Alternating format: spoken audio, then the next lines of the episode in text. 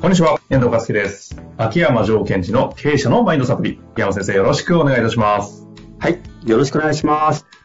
さあ、ということでね、今日も行きたいと思いますが、出版からまだ1週間も経ってないタイミングで実は収録なので、なんか動きありそうでないのかなと思ったりしてるんですけど、いかがですか？そうですね。動きね。なまあこう、動きっていうか、まあ可愛いところでは、うんうん。どういうわけか、私の姪っ子、あ、メイン。兄の娘が、はいなんかで気づいたらしくて、はい。おじいちゃんの本買わなくたっつって買って、読みながら、わかるわかる、私にもこれあるって言ってたというのを、えっと、そういう 連絡が来て、なんかこう、微笑ましかったです。微笑ましいですね。えっていうのはほら何歳ぐらいの子ですか？今はもう、えっと、病院関係で働いてるので、ああ、子供じゃないんですね。そうそうそう。だから、あのちっちゃい時一緒に遊んであげた子が、この本を読んで、その職場で私もこうなっちゃう時があるあるっていう、いう感想を聞いて、ね。うん。ああ、なんか、ほっこりしますねおじちゃんとしては、そういう年齢なんだな、みたいな。なるほどね。いや、小学校とかでさ、わかるわかるって言うんで、そん、そんなんじゃねえだろうと。そうそうそうそう。そういうことですね。他はなんか結構イベント、最近ね、呼ばれたりしてるじゃないですか。あそうですね。あの、まあ、これをきっかけに、えっ、と、まあ、オンラインだったんですが、北海道のある、こう、業界の方に対して、こう、まあ、この本をベースにお話をさせてもらったり、うんうん。あと実際にリアルでは、こう、大阪に行ってね、えっ、と、経営者の方に、この本のお話をしたり。心を鍛える技術セミナー的な観点ですかね。そうですね。で、この後も、えっ、と、いくつかそういうところにちょっと呼ばれていってるので、はい。まあ、今後、普段まあね、出ないうんクラハに出てみたり、あのそうですフ。リーランス系のね、皆さんのところで喋ってみたりとか、なんかい意外と今まで立ってきてないところに立たされてて、みこれ見てるこっちとしては、なんかちょっとニヤニヤしながら、いやいや、本当今度クラハとかね、言われたんですけども、まず、1はね、アプリ入れてたんですけど、クラハってどうやって参加すればいいそこんですか？からですもんね、もうおじいちゃんみたいなところね。やばーと思って。そうそう、なんかいろんなね、今までやってない刺激が入ってそうで、非常にそうですね。またそういった意味では、こう、なんだかな、私が今まで、まあ、触れてなかったっていうか、お会いしていなかった人たちにも何か話が届いていくのかなって予感はしてますね。まあですよね。まだでも実際本当出て数日なんで、ちょっと動きわかんないですけど、またね、いろいろ動きありましたら、ぜひシェアしていきたいなと思いますので、はい今日のところは早速質問に行きましょはい。う。ということで、今日なんですが、えー金融業の事務職の方ですね、えーいただいておりますのでご紹介させてください。今回第331回を聞いた、それに対して質問ですということで、331回のタイトルが、業績が落ちてざわざわするときの対処方法はというやつですね。うん、うん。いきたいと思います。えー331回を拝聴しました。ちょうど配信された日にざわざわした体験をしたので、ちょっと突っ込んだ質問がございます。えー実は会社で実施したマネージャーとしての職務能力に関する多面評価の結果がその日に返ってきました。現在部下12名の店舗でのマネージャーをしております。評価結果が自己評価と部下評価が真逆であったり、部下評価が全体的に低く、参ったなという気持ちと恥ずかしいなという気持ちが、まえ混ざった、もやもやした感じが胸にありました。頭では過去は変えられないので、真摯に受け止めて今後の取り組みに役立てようと思っているのですが、これを題材に、同期レベルの社員とのワークをする可能性もあって、結果が見られるのが恥ずかしいというのも理由だと考えています。無意識に言い訳を考えたりしています。結局、自己評価より他他人評価を重視する欲求レベルなのかと、欲求レベルなのだろうかと分析もしています。コアビジョンも見つけられていませんし、しばらくもやもやと付き合いそうです。今後も同様な思いをする機会はあると思いますが、そのようなモヤモヤ感はどのように切り替えたらよいでしょうか？今回の配信では具体的な対処法は出てこなかったので教えていただけると幸いです。よろしくお願いいたします。はーい。こんなのね、表に立って、今まで立ったことないところに立っている秋山先生からしたらね、た多面評価されまくりじゃないですか。もうすげえ気持ちわかるんじゃないですか？違った意味いやでも。ー、ほんとそう。なんかね、これはね、ほんと、えー、そうです。気持ちを組みながら、なおかつビシッと答えたいと思います。ああ、ぜひね、はい。お願いいたします。えっと、いいタイミングが来てると思います。あの、つまり、評価、他者からの評価の生かし方っていうのを改めて学んでいくタイミングに来てるんじゃないかなと思うんですよ。うんうんうん。で、えっと、他者評価を受けて、それが悪くて落ち込むって、まあ、あの、当たり前ですけども、ある、なんだかな、当たり前の話なんだけど、ちょっと深く考えていただきたいんですけども、他者評価を受けて悪くてそれが落ち込むって何をやってるかっていうと、その裏でね、他者評価が良かった時に喜んでませんかってことなんです。ほうほうほう。それは喜びますよね、ぐらい思いましたけど。ですよね。はいそうですよ。いや、喜ぶんですよ。ただ、それをやってしまうから逆の時に落ち込むわけですよ。うんうん。つまり、そもそも評価というものを自己肯定感を満たすために使ってるっていうことがベースに私たちはどうしてもしてしまはいはい。う。そこから出ていくということですよね。ですから、これ悪かったからどうしましょうかじゃなくて、いい時もどうしてますかっていうところも見つめ直してほしいんですよ。うんうんうん。あ、なんか評価良かった。え、ということは、なんか俺って良かったんだ、最高だ、みたいにやってるから逆をしてしまうと。なるほど。じゃあ、こっから、いや、あの、私今ちょっと厳しい言い方しちゃうけど、普通はやっちゃうじゃないですかと。うんうんうん。で、そうじゃないのを取り入れていきましょうっていうのが提案なんですね。解決策であり。うん。つまり、今後、その評価というものをどのように自分の中でこう使っていくかっていうことを改めて見ていきましょうと。うんうん。で、えっと、そう、私自身もなるべくそのようにしてるっていう話なんですが、評価というものは、えっと、自分のそのゴール、ゴールに対してその評価を生かすんだと考えるわけですよね。うん。まあ、そもそも評価ってそういうもんじゃないですか。本来は。はい。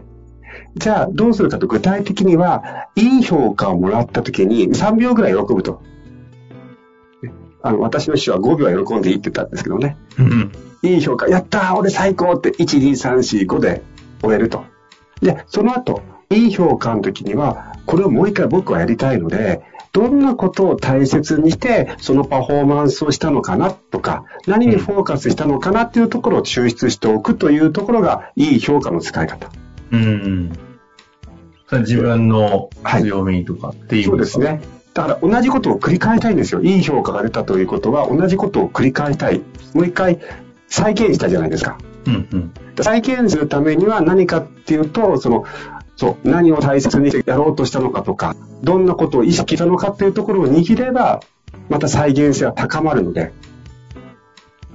喜んだ後に、何を大切にしたのか、何をフォーカスしたのか、逆に何をやらなかったのかっていうところを振り返っておくというのがいい評価の使い方。なるほど。で、逆に悪い評価。で、えっと、5秒ぐらい落ち込みましょう。うわー、恥ずかしい、ダメだ、みたいな。で、その後、じゃあ悪い評価を得た時の最大の魅力が何かというと、あの自分ではいけてると思ったわけじゃないですか。うんうん。ということは、自分の評価ポイントと、その評価者の評価ポイントのギャップが分かったぞということなんです。はいはいはい。ズレですね。はい。だそのズレに対して自分がどうアジャストしていくのかっていうことを考えるきっかけになっていくと。ズレに対するアジャストっていうのは？えっと、例えば、例えば、うーんと、ほら、私もセミナーとか終わった後にメンバーからフィードバックもらうじゃないですか。うんうん。で、それが、ジョーさん、こここうでした。え、俺これ、すごい良かったのに悪いと言われたと。ということは、私は何をいいと思ってるのかっていうのがあって、それができたのに、そこじゃないところを周りのメンバーは注目してたと。うんうん。でも、お客さんのことを考えたら、周りのメンバーの注目したとところの方が重要だったりするんですよね。なるほど。なんでかっていうと、メンバーのフィードバックっていうのは顧客をベースにフィードバックをしてくれてるんで。えっと、秋山先生の周りの方は？ってことですね。私の周りのメンバーの方は、顧客目線で私のパフォーマンスを見てフィードバックをくれてるじゃないですか、当然。うんうん。だそちらの方が、なんていうのかな、まあ、正確っていうか、えっと、マーケットに対して近いと思ってるんですよ。あと、秋山先生としてもアウトカムに近づくフィードバック。その通りですよね。うん。だから私は例えばセミナーとお客さんに価値提供したいと。価値提供したいときに自分の基準ではずれてるんだってことを言われてるわけです。うんうんうん。だから確かに悲しいし落ち込むけど、それが分かってよかったなって毎回思うんですね。あじゃあ5秒落ち込んで、うん。ズレが何かなと。はい。アウトカムに対してのズレは何かなという観点で。そうですね。あで、ただまあ、今はあんまり5秒も落ち込まないんですね。なぜかっていうと、あなんとわメンバーは私を責めてるわけではないと分かってきたんですよ。はいはいはい。確かに。私がこういうことをしたい。それはできてましたかって聞いてるので。うーん、そうですよね。この間なんかね、1分ぐらい落ち込んでそうなとこ見た気がしましたけど。落ち込みますよね、そんなの。秋山先生が落ち込まなかったら、周りのメンバーみんな離れてっちゃう気がしますけどね。いやー、まあでも、ただ、ただ落ち込むとね、なんで落ち込んでるかって思うわけですよ。で、なんかね、あとこれ分かってきたのは、私個人のなんかアイデンティティがダメだって言われたような気になっちゃうんです、勝手に。ああ、いや、でもそこ確かにそうですよね。うんあ、パフォーマンスが目的とずれてましたよってだけのことなんですね。うん、うん。だから私は、例えばですよ、例として、右手を上げたらお客さん喜ぶんだと思って右手を上げたら、いや、ジョーさんそこ左手の方が良かったですよと言われてるだけなのに、右手を上げると選択した俺はダサかったんだとかと思っちゃうんですよ、一瞬いや、でもこれみんなそうなりますよね。うんでも一方で仕事やってると、まあ、チームというか文化とか組織の関係においては、うん単純に今の件で言うと、秋山先生そのものを否定して言ってくる場合もありますよね。現状。相手がね。相手が。そうそうそう。で、その場合は、例えば、あの、それは、えっとですね、その人の判断基準を抜くっていう、知るっていうふうに頑張ってフォーカスしてほしいんです。あこの人は何を基準にして物事をジャッジしてるかっていう基準のポイントを喋ってるので、あ。うんうんうん。そこは後でどう使うかは置いといて、ちゃんと抜くというか捉えといた方がいいですよね。なるほどね。別に、そうか。あくまでも観点で何かを指摘してくれてるわけであって、それそのものが、ある種人格の否定。はいはいうん。まあ、たまにあるかもしれないですけどね。はいこの上司ムカつくから言ってやろうこのこの機に、みたいなね。あの、まあ、この上司、あとこの部下とかね。この部下とかね。で、その時ですよ。もしさ、それが、もしさだって、もしそれが相部下がですよ。